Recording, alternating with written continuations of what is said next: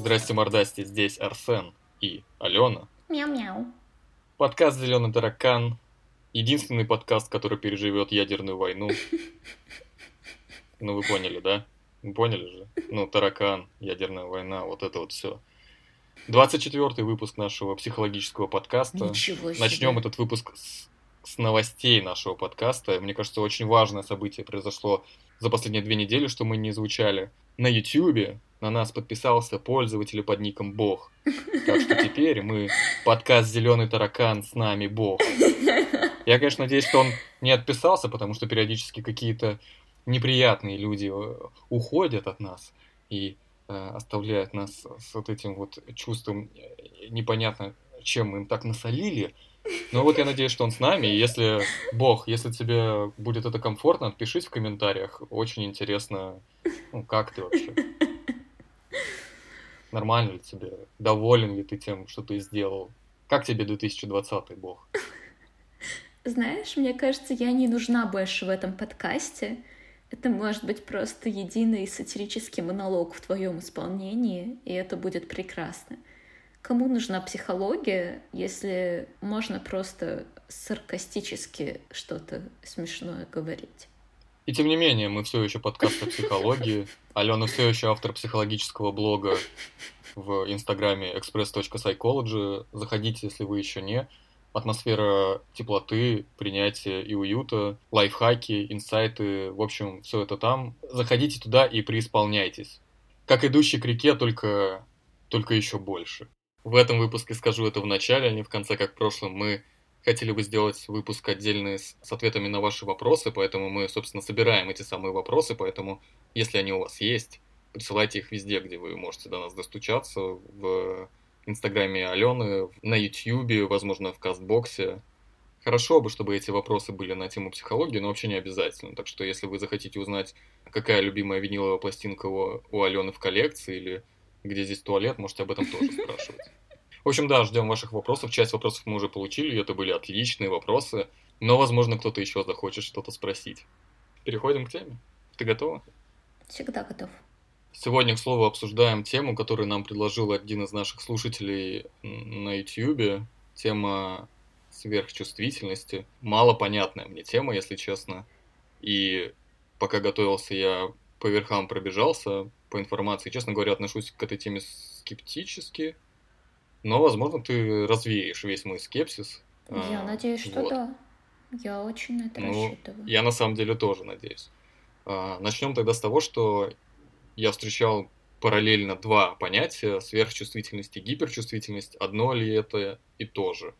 Но смотри, чисто теоретически можно считать, что да, потому что оригинальный термин, он, как обычно, на английском, и на английском это звучит как highly sensitive – и, соответственно, дословный перевод — это высокочувствительные э, люди. Ни то, ни другое. Да.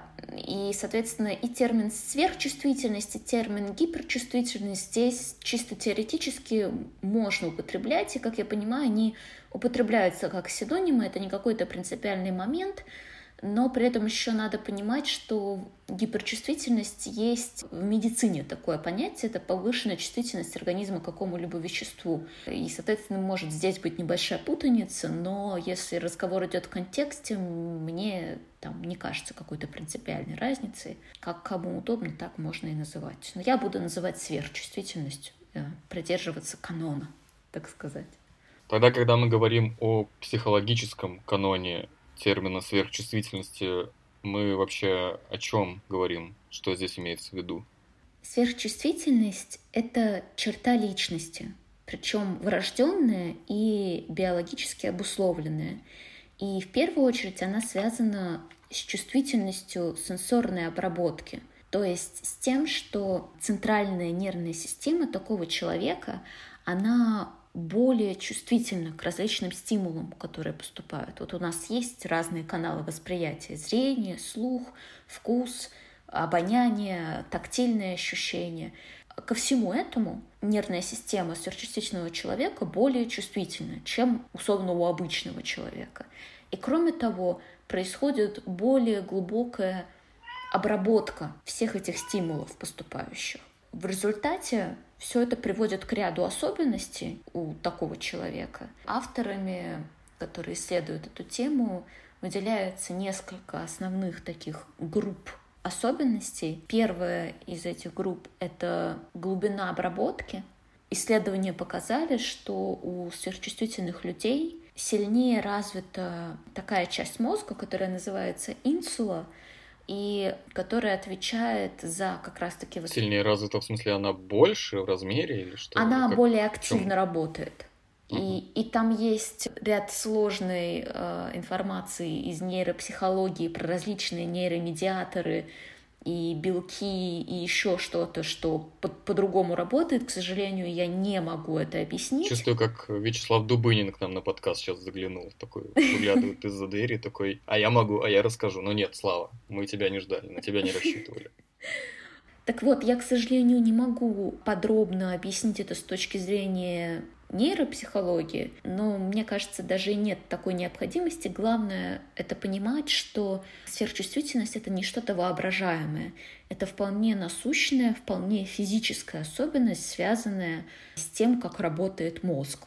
Более активная инсула, которая как раз-таки отвечает за более такое, как сказать, подробное восприятие и увеличенную погруженность в себя — если можно это так назвать. Сверхчувствительные люди, они предрасположены к тому, чтобы чаще брать определенные паузы и больше рефлексировать во время обработки информации, поскольку условно им поступает больше информации из-за того, что они более чувствительны. Плюс они изначально предрасположены к тому, чтобы более подробно ее обрабатывать, и в результате они обрабатывают большие объемы более подробно. И, соответственно, это все занимает чуть больше времени, чем у других людей, у которых нет сверхчувствительности. И в результате в каком-то негативном плане это может приводить к тому, что сложнее принимать решения и требуется больше времени на это, и требуется больше времени на переключение между различными задачами, но одновременно происходит более глубокая и более качественная обработка всей этой информации. Это был первый, первая такая группа особенность э, глубина обработки. Следующая особенность — это сверхстимуляция, перестимуляция, если можно так назвать. Перестимуляция, конечно, странное слово, но я э, на английском это overstimulation. Я почему-то сейчас не могу как-то адекватно перевести это слово. Не знаешь, как это по-русски? Это, в общем-то, элементарно про то, что поскольку сверхчувствительные больше воспринимают, у них больше чувствительность, соответственно, они больше воспринимают того, что находится за порогом восприятия у условно обычных людей, то, соответственно, им гораздо легче перегрузиться, устать и выгореть, и оказаться в состоянии, где у них больше нет ресурса. И это вот как раз про, про это, про то, что сверхчувствительным людям, может быть, нужно больше сна, больше отдыха, а, меньше нагрузки, именно в связи с тем, что когда условно, когда они просто стоят и смотрят на улицу, они воспринимают больше стимулов, чем другой человек а, в аналогичной ситуации. И это тоже может перегружать. И, конечно, они не устают от того, что они просто стоят на улице, но там, в каком-то комплексе ситуаций и воздействий, они действительно могут больше уставать. Третье — это про эмоции и эмпатию. Опять-таки исследования показали, что у людей со сверхчувствительностью более активные зеркальные нейроны. А зеркальные нейроны — это как раз-таки те штучки в нашем мозгу, которые отвечают за эмпатию. Эмпатия — это как раз-таки способность отражать эмоции другого человека, то есть видеть их и а, воспроизводить их в себе, то есть чувствовать то, что чувствует другой человек.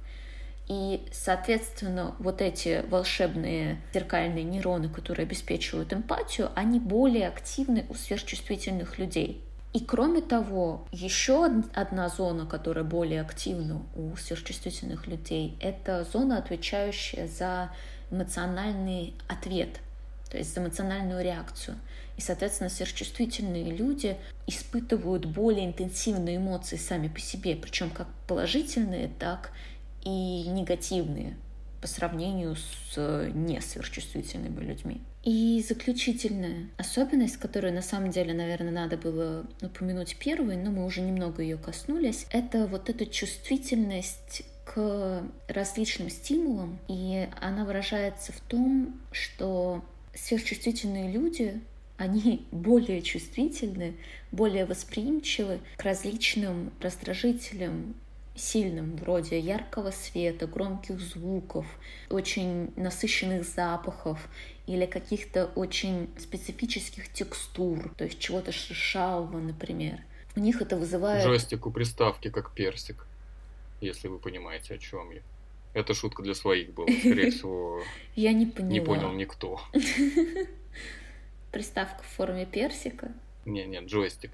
Ну тут вышло просто Э, новый Xbox вышел, и один русский блогер делал на нее, э, на приставку обзор, сказал, что все хорошо, но вот геймпад ужасный, потому что на ощупь как персик, а он ненавидит какой персик на ощупь. Ну, на самом деле мемом. я его понимаю, я отлично сейчас представила вот эту, ну вот, да, может быть, вот, ну не резина, да, а вот такое покрытие именно вот такой текстуры это отвратительно, действительно, это очень неприятно трогать. Очень неприятно Ничего трогать что-то шершавое. Вообще его никто не понял, и только ты его поняла, поэтому... Ну, видимо, возможно, чисто теоретически он тоже сверхчувствительный.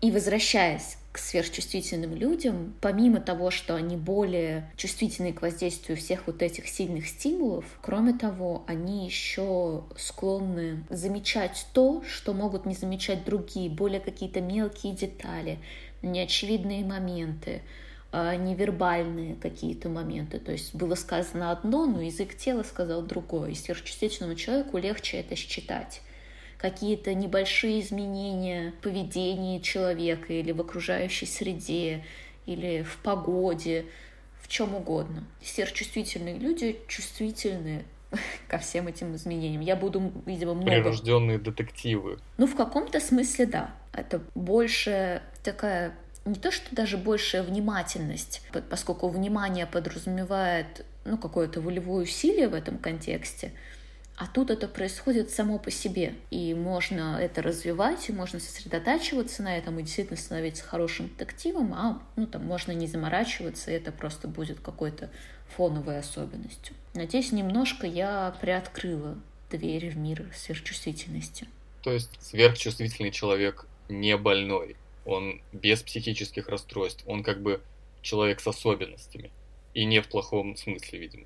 Да, совершенно верно это черта личности, а не расстройство. И кроме того, это черта личности, которая связана с врожденной стратегией выживания, у которой есть и свои плюсы, и свои минусы. И кроме того, исследования в сфере эволюционной психологии доказали, что вот эта черта сверхчувствительности, она есть не только у людей, а еще у более чем 100 различных видов, включая растения и животные, и самые различные классы животных.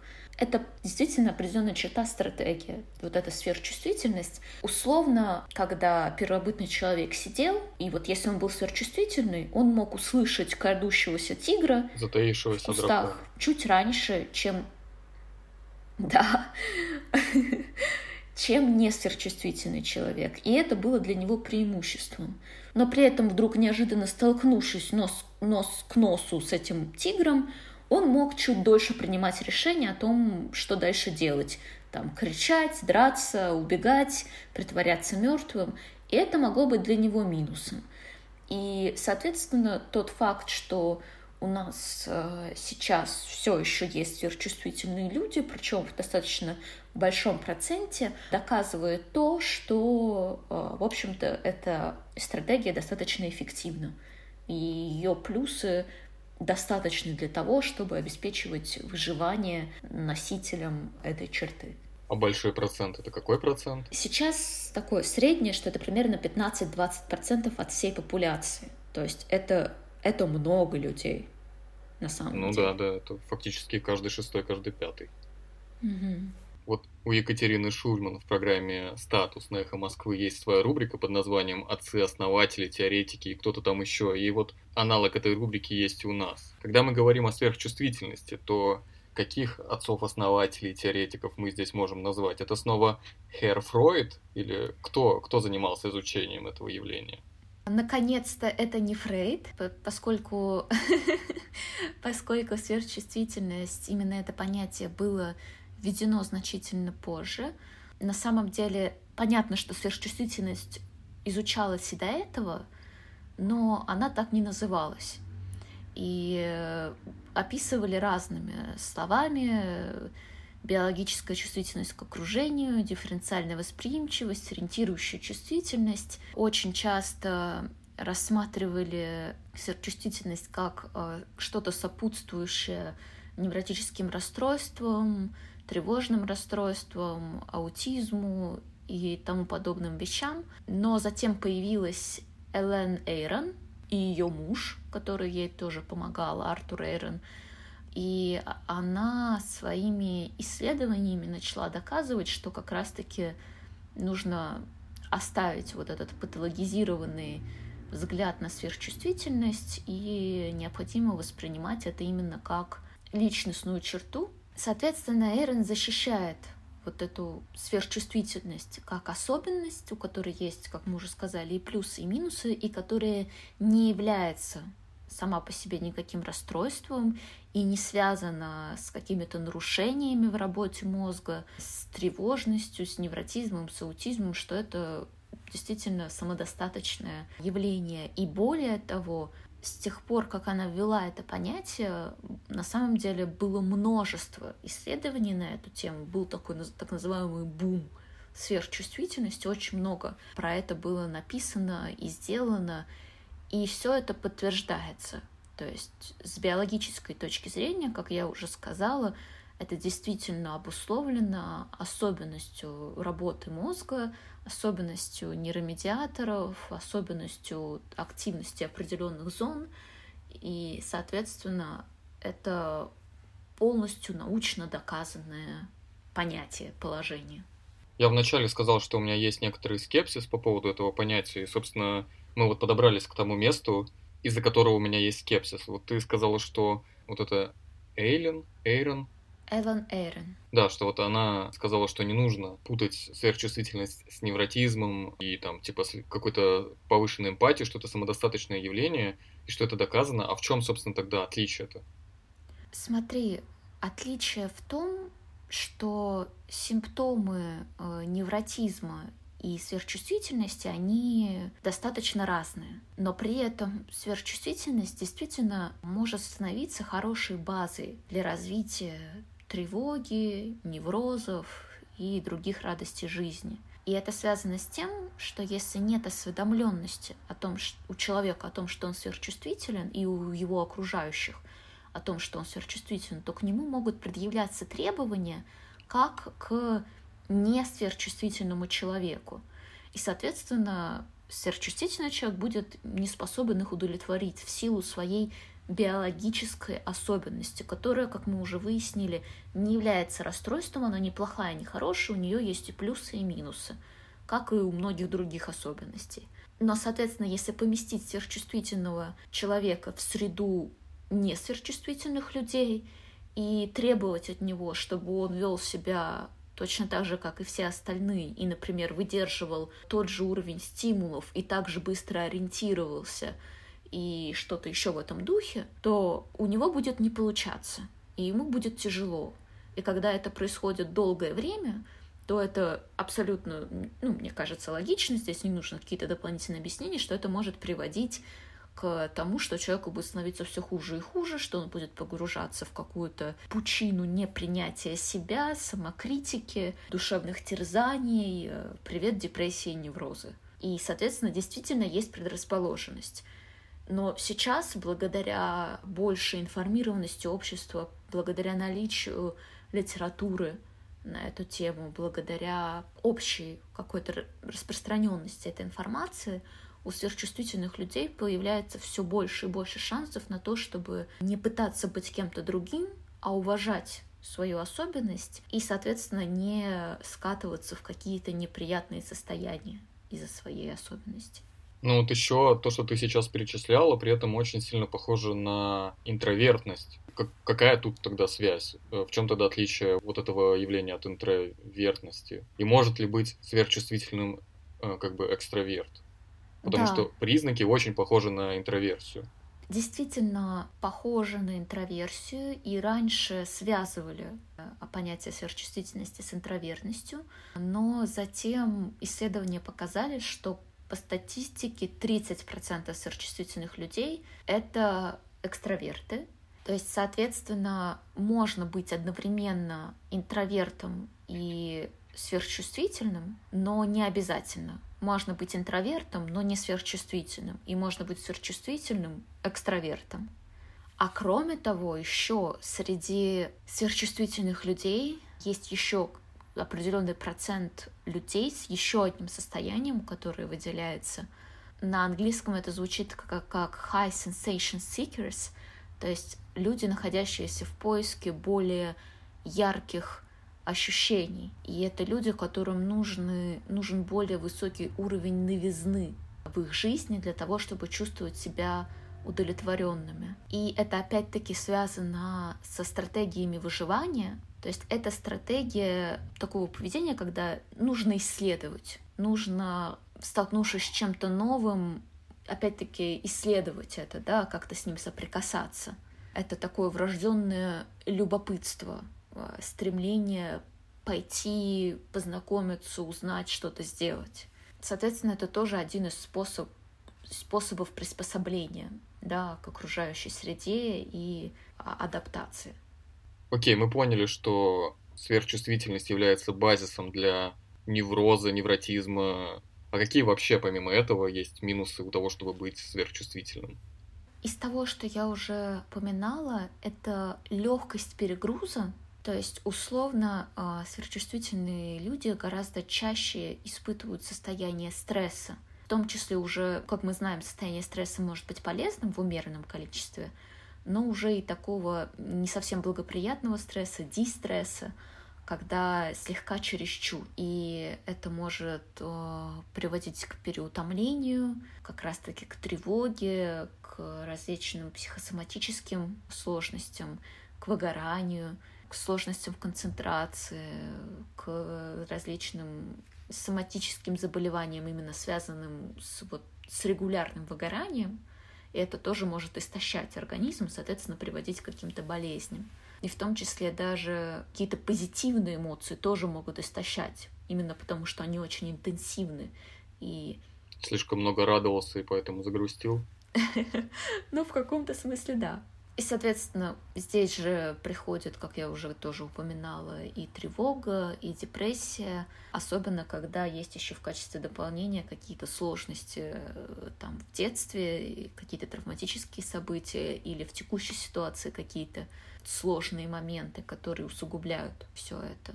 Кроме того, то, о чем мы тоже уже, то, чего мы касались, это интенсивность эмоций, сила этих эмоций. Иногда или не иногда, а очень часто сверхчувствительным людям бывает сложно справляться с этими эмоциями, особенно если они не получили никакой помощи, никаких знаний насчет того, а как вообще можно выражать свои эмоции, как можно облегчать какие-то тяжелые состояния, как можно себе помогать.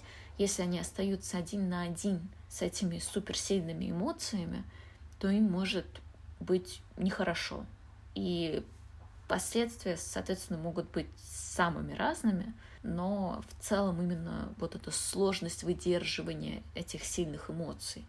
Кроме того, в социальной сфере могут проявляться сложности из-за того, что большая чувствительность, большая медлительность, это может приводить к определенной тревоге, как к определенной социофобии, такой замкнутости, стеснительности тоже очень часто бывает.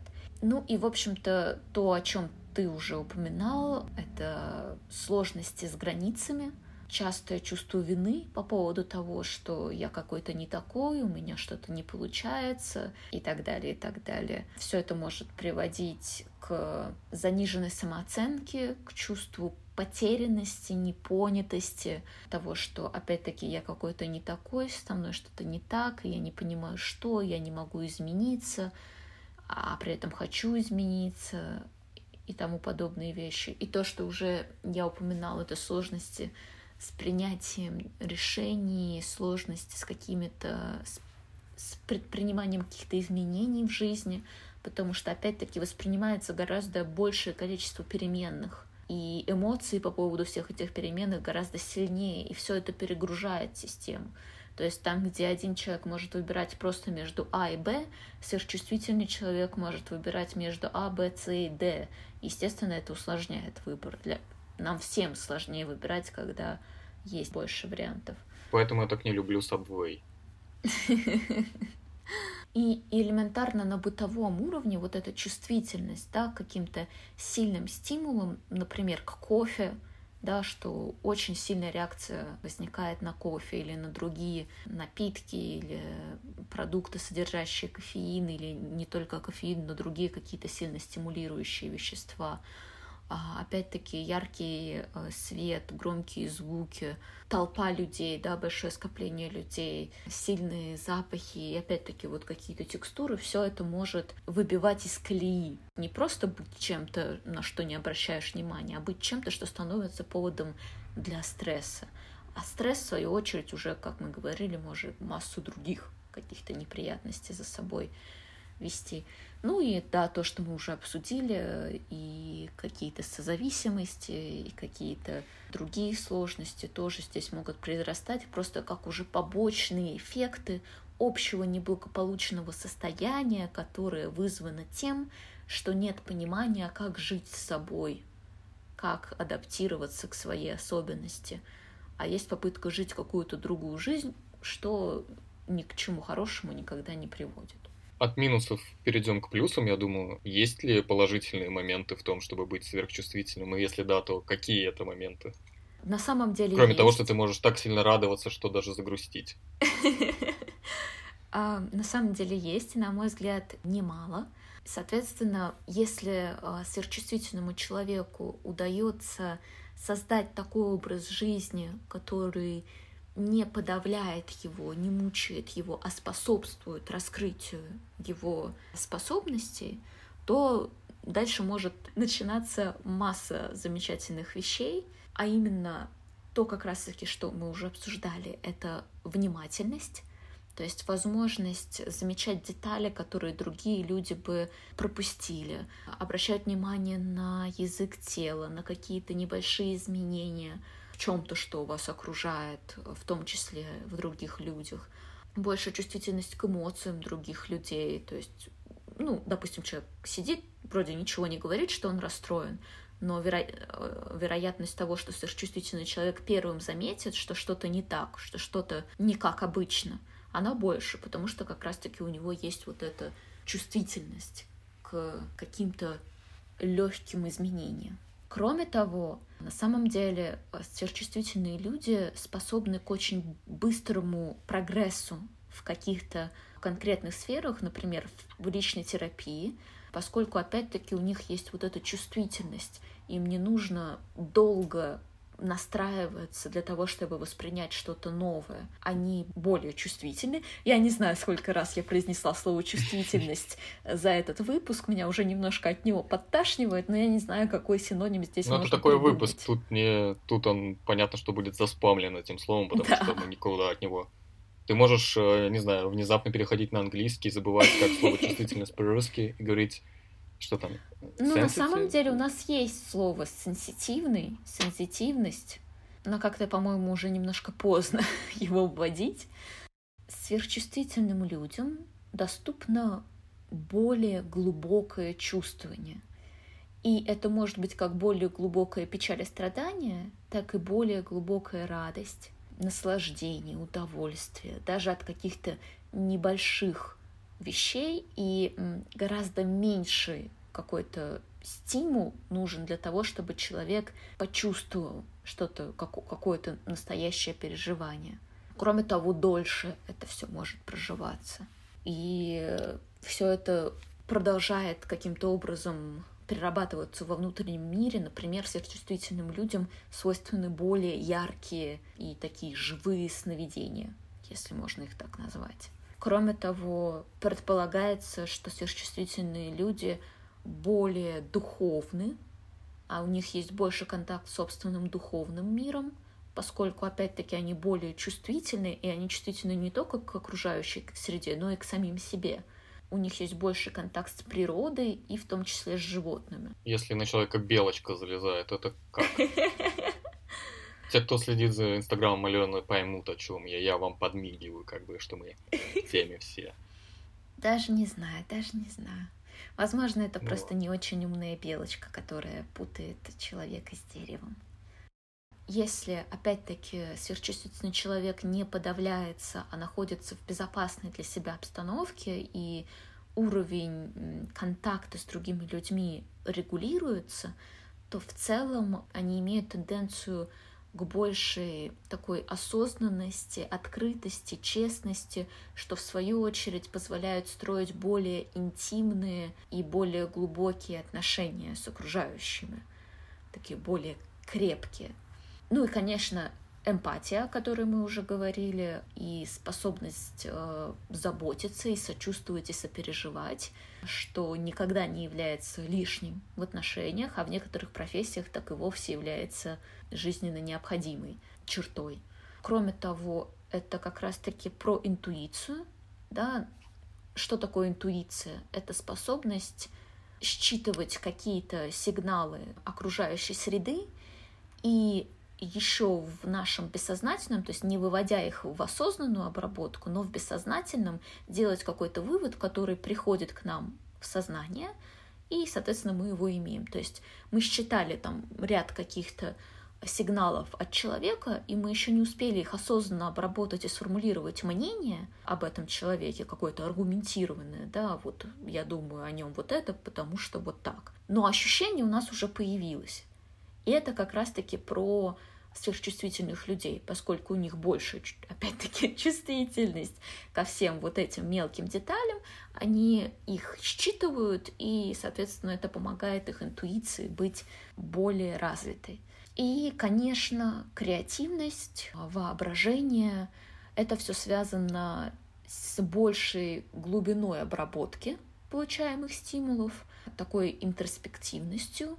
Это создает достаточно богатый внутренний мир, который, как правило, способствует к творчеству, креативности и так далее. Смотри, как обстоят дела у сверхчувствительных с веществами, с алкоголем, наркотиками? Им лучше избегать этих э, веществ, потому что, ну, в силу своей сверхчувствительности им это может нанести вред. Или, может быть, наоборот, в силу того, что они сверхчувствительны, алкоголь и наркотики подарят им особые впечатления. И сверхчувствительному Марка откроет э, совсем не те границы, которые она открывает другим. И когда я говорю марка, я, конечно, имею в виду старую немецкую валюту. Базово, конечно, надо понимать, что реакция у сверхчувствительного человека на алкоголь, на наркотики будет гораздо больше, как все с тем же пресловутым кофеином. А, но это не значит, что это полностью должно быть под запретом. Просто можно исследовать себя, исследовать свои реакции на те или иные существа и просто проявлять аккуратность, осторожность и ну, принимать решение, стоит ли оно того, действительно ли в этом есть потребность. Потому что, в общем-то, так по-хорошему тот э, диапазон эмоций, который, допустим, обычный человек может испытать только под там, определенным количеством алкоголя, в общем-то, сверхчувствительный человек может испытать в обычной жизни. Просто взглянув чтобы... в окно. Да, то есть сверхчувствительный человек не то чтобы сильно нуждается в различных стимуляциях его каких-то опытов и восприятий. Но, кроме того, как бы, когда вот все то, что я описываю, это стандартное, да, какое-то состояние сверхчувствительности, но мы же понимаем, что а, оно может разниться от человека к человеку. У кого-то будет чувствительность к э, звукам, запахам и еще чему-то, но, например, не будет чувствительности к, именно к алкоголю, и будет спокойное отношение к алкоголю. Поэтому, как обычно, все индивидуально, аккуратно и спрашивать себя, зачем мне это, то, что я делаю, то, что я в себя а, каким-то образом заливаю или а, закидываю, и, в общем-то, смотреть по обстоятельствам. А чего вообще тогда сверхчувствительным следовало бы избегать? Вот, ну, если говорить не о частных случаях, а вот точно вот этих вещей лучше избегать. Есть ли такие вещи? Насилие над собой в том плане, что вот я уже немножко это упоминала, пытаться быть не сверхчувствительным, когда ты сверхчувствительный. Это самое страшное, потому что это не получится.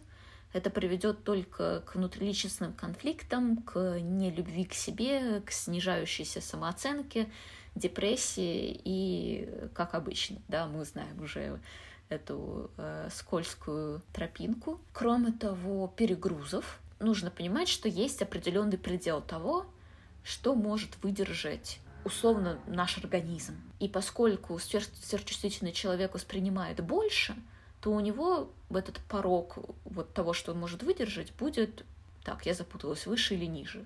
В общем, меньше. Чем выше порог, тем ниже чувствительность. Там такая взаимосвязь.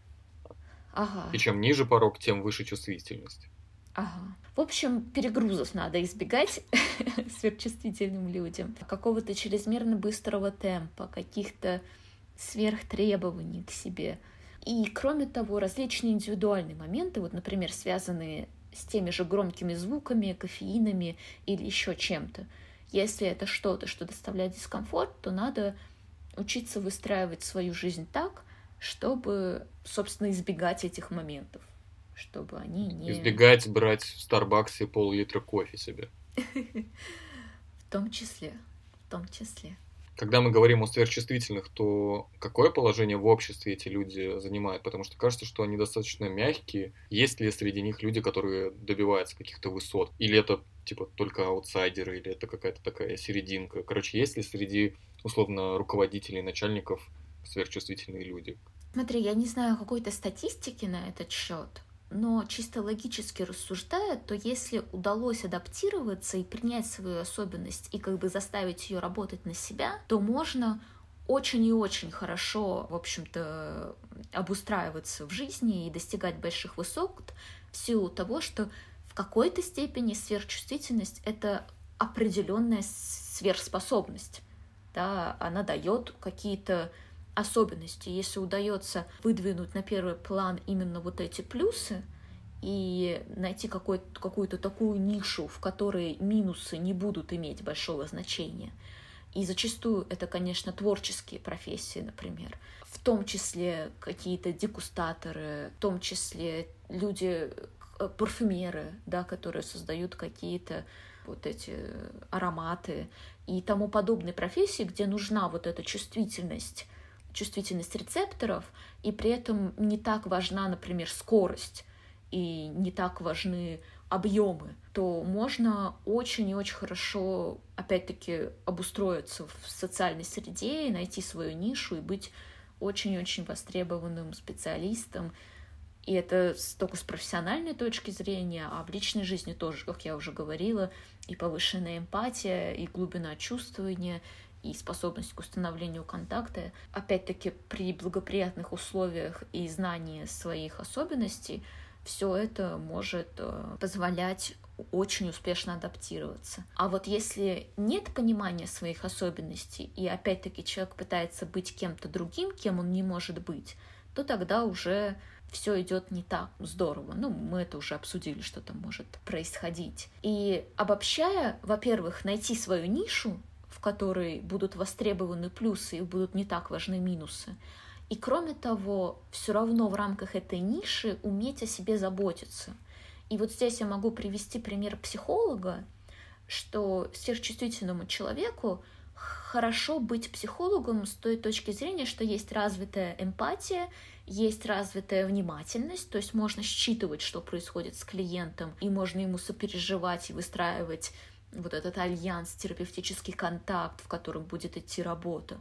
Но одновременно, если не будут выстроены границы во всем вот этом, то очень быстро это может привести к выгоранию. И сверхчувствительному человеку станет плохо, потому что он будет переживать все тяжелые эмоции каждого из клиентов как свои. Конечно, это приведет к не самым хорошим последствиям. Но если он сможет позаботиться о себе и выстроить эти границы, и защитить себя от перегруза. И это могут быть разные способы. Да, это, это и, например, количество клиентов, которые он принимает, и супервизия, и какие-то техники по разделению эмоциональному себя и клиента, и так далее, и так далее. И если ему удалось это экологично организовать, тогда он будет очень эффективен. А если не удалось, то тогда он через полгода выгорит и уже не вернется к этой профессии. Ты предвосхитила мой вопрос про психологов ответила раньше, чем я спросил. Но, а если говорить кроме психологов, то каким еще профессиям хорошо бы иметь сверхчувствительность? Кроме еще дегустаторов, которые ты тоже уже сказала. В творческих профессиях это, безусловно, очень востребовано. Во всех творческих профессиях. Музыка, актерское искусство, изобразительное искусство, все, что бывает, везде это востребовано работа с э, людьми, любая в целом, это может быть уместно. И какие-то отдельные узкоспециальные профессии, где как раз-таки вот с э, чувствительностью да, каких-то рецепторов это может быть связано. Сапер, как тебе кажется? Ну, в том числе. А, ему нужна чувствительность, какой провод резать.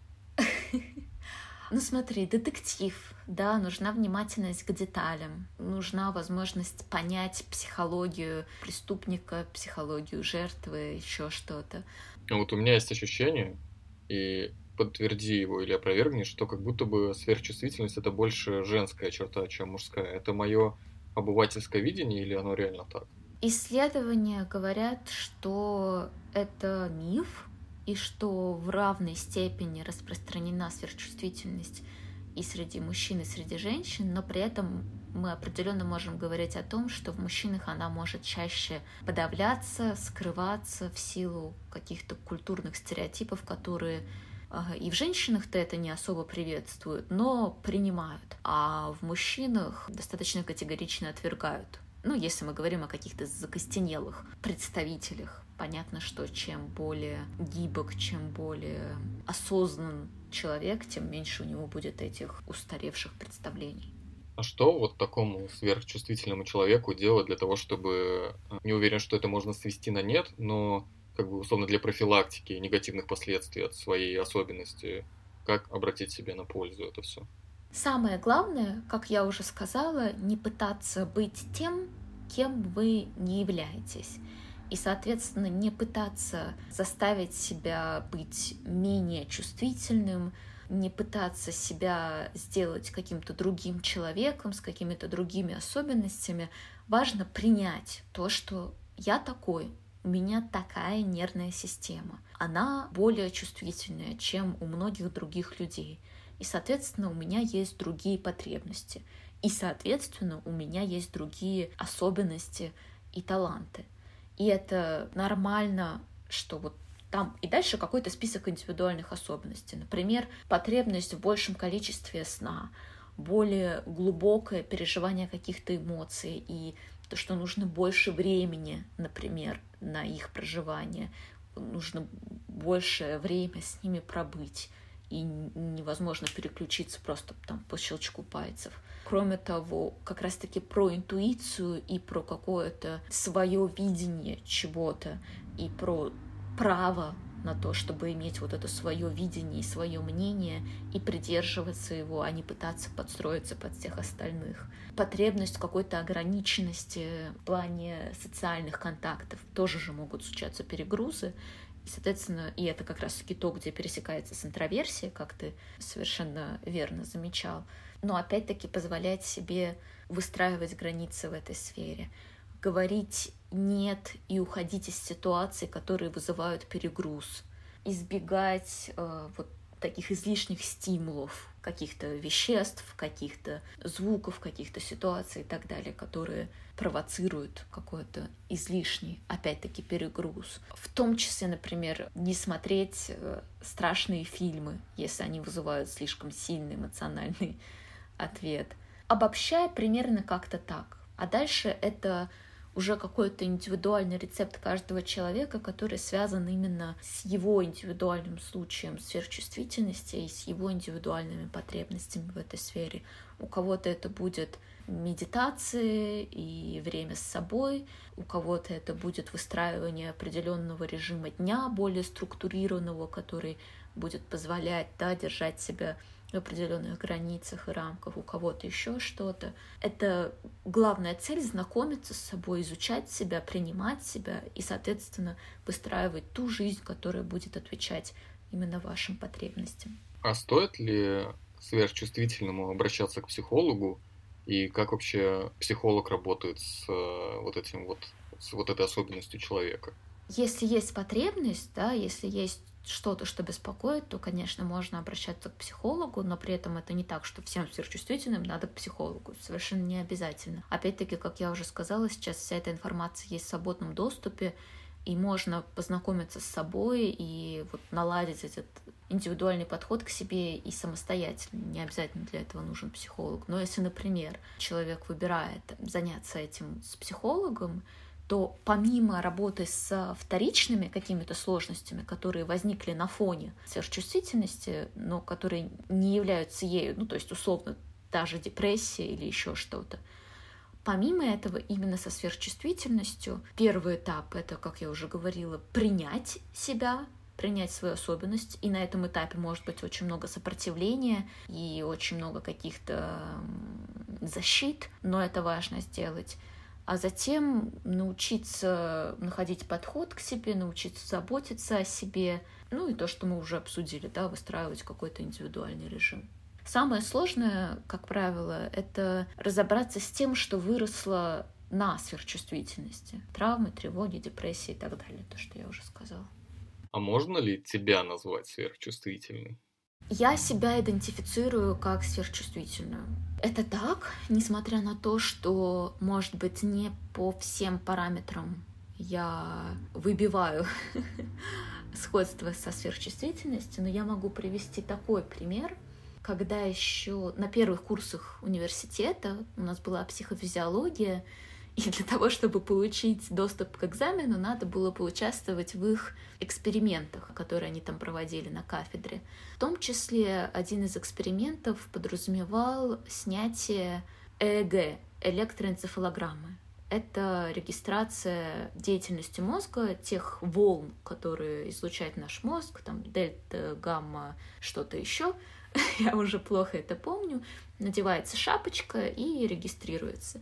И, соответственно, надо зарегистрировать два вида состояния мозга во время какой-то деятельности и в состоянии покоя. В состоянии покоя это когда ты просто сидишь. В состоянии деятельности это когда ты, например, какое-то вычисление делаешь в уме, какие-то числа умножаешь. И, соответственно, без э, какого-либо труда у меня сняли показания состояния деятельности, когда я что-то считала в мозгу. А вот состояние покоя у меня минут 10 не могли снять, потому что, ну, мы там стоим целой группой в достаточно небольшом кабинете. И хотя всех попросили молчать, но все равно какой-то шорох, кто-то вздохнет. И у меня все это отражалось на моем состоянии покоя. То есть эти крохотные и, казалось бы, незначительные стимулы, которые у, как я понимаю, остальных всех моих одногруппников не вызывали не... интереса. а, да, не нарушали их э, состояние покоя, их мозга, у меня же они вызывали реакцию. И в том числе, ну, конечно же, у меня есть и про эмпатию, и про глубину чувствования, что тоже я долгое время очень сильно из-за всего переживала. И с возрастом я научилась да, каким-то стратегиям совладания с этими эмоциями, но они все еще могут быть достаточно сильными. И вот то, о чем тоже я говорила, реакция на громкие звуки, на какие-то определенные текстуры, на свет яркий.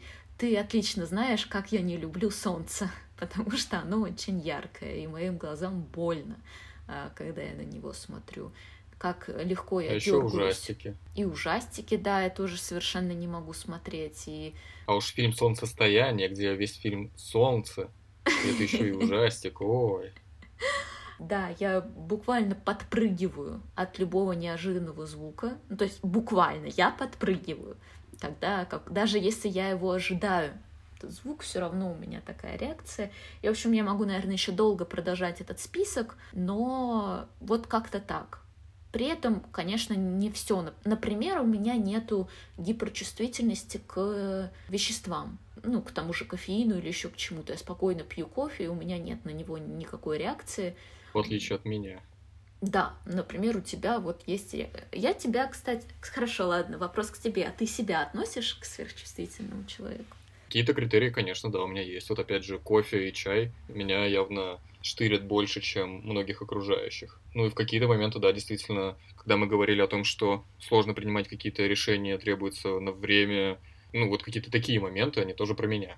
Ну вот это как раз то, о чем я говорила, что не обязательно должно быть условно стопроцентная сверхчувствительность. Это может быть умеренная сверхчувствительность, это может быть средневыраженная сверхчувствительность, это может быть сверхчувствительность более яркая в одной сфере и более средняя в другой сфере. Это все, это определенный спектр, это не либо-либо, это какой-то континуум, да, который, в котором мы можем находиться в какой-то точке. Есть ли какой-то тест, чтобы определить, есть ли у тебя сверхчувствительность и насколько она сильна? Все та же Эллен Эйрон, да, основательница этого понятия, она создала очень хороший, очень стандартизированный подробный тест с несколькими шкалами, но я не могу его найти на русском я нашла только укороченную версию, которую она приводит в книге. Найти этот тест можно с помощью гугления э, «тест на сверхчувствительность ЛНРН» или просто тест на сверхчувствительность. Он, в общем-то, везде один и тот же. Я буду прикреплять ссылку в сторис в день публикации подкаста. К сожалению, только вот такая укороченная версия, но она тоже достаточно информативная. Но и на самом деле, даже не проходя тест, я думаю, что прослушав этот подкаст, можно сделать ряд выводов о том, вообще как-то похоже как это, это на вас. я. Да, и я тоже. Вот. А есть что почитать? Да, есть что почитать. На самом деле выбор достаточно большой, написано было немало. Я остановлюсь на, ну, конечно, самой Элен Эйрон, и ее книга называется «Сверхчувствительная натура. Как преуспеть в безумном мире». То есть она как раз таки тоже сосредотачивается на том, как адаптироваться. И очень популярная в последнее время книга Илсе Сант. Книга называется «Близко к сердцу. Как жить, если вы слишком чувствительный человек». И опять-таки тоже там про нормализацию сверхчувствительности, про то, что это особенность, а не какое-то проклятие страшное. Подведешь какой-нибудь итог? Принимайте себя такими, какие вы есть, любите себя, цените себя. Мир, дружба, жвачка. Мяу. Это была программа «Спокойной ночи, малыши», аудиоверсия. Спасибо, что дослушали нас до конца. Чур я каркуша. А, сегодняшним героем нашей передачи, да, был была Каркуша и говорящий зеленый таракан Арсен. Нет, ты Степашка. Ой, слушай, а, а мне кажется, или ведущую, так. которая была, ее звали Алена, мне кажется? Не, ее звали Оксана Федорова, та, да. которая мисс Вселенная. Да, Оксана. Я просто, ну, Оксана, Алена, мне, видимо, показалось, что это. Ну, с одной буквы начинается. О. Олена. Да. Алония. Да, точно, меня здесь все называют Алонией. Почему? Не все. Нет, на самом деле, очень многие очень натурально называют меня а, Алоной, но некоторые почему-то, когда еще в пылу разговора, когда непродуманная какая-то фраза, перескакивают на Алонью. Мне все-таки надо спросить, наверное. Я просто не хочу их ставить в неловкое положение и указывать на то, что они неправильно мое имя произнесли. На самом деле надо как-то спросить, возможно, это какое-то местное имя Алонья, или, не знаю, есть кто-то известный. Ну или, может быть, это турецкая Алания загадка пока что для меня, почему я Алонья, но когда-нибудь я узнаю. Вот и подошел 24 выпуск концу. Ждем ваших вопросов, ждем ваших отзывов, оценок, лайков, дизлайков и комментариев. Спасибо за внимание. Мяу, мяу, мяу, мяу, мяу, мяу, мяу, мяу, мяу, мяу, мяу, мяу, мяу, мяу. Мяу, мяу, мяу, мяу, мяу, мяу, мяу, мяу. Мяу, мяу, мяу, мяу, мяу, мяу, мяу. Эта музыка могла вам подсказать, что я недавно получил письмо из Хогвартса, так что следующий наш выпуск мы запишем из деревни Хоксмит. Всем пока! Всем пока-пока.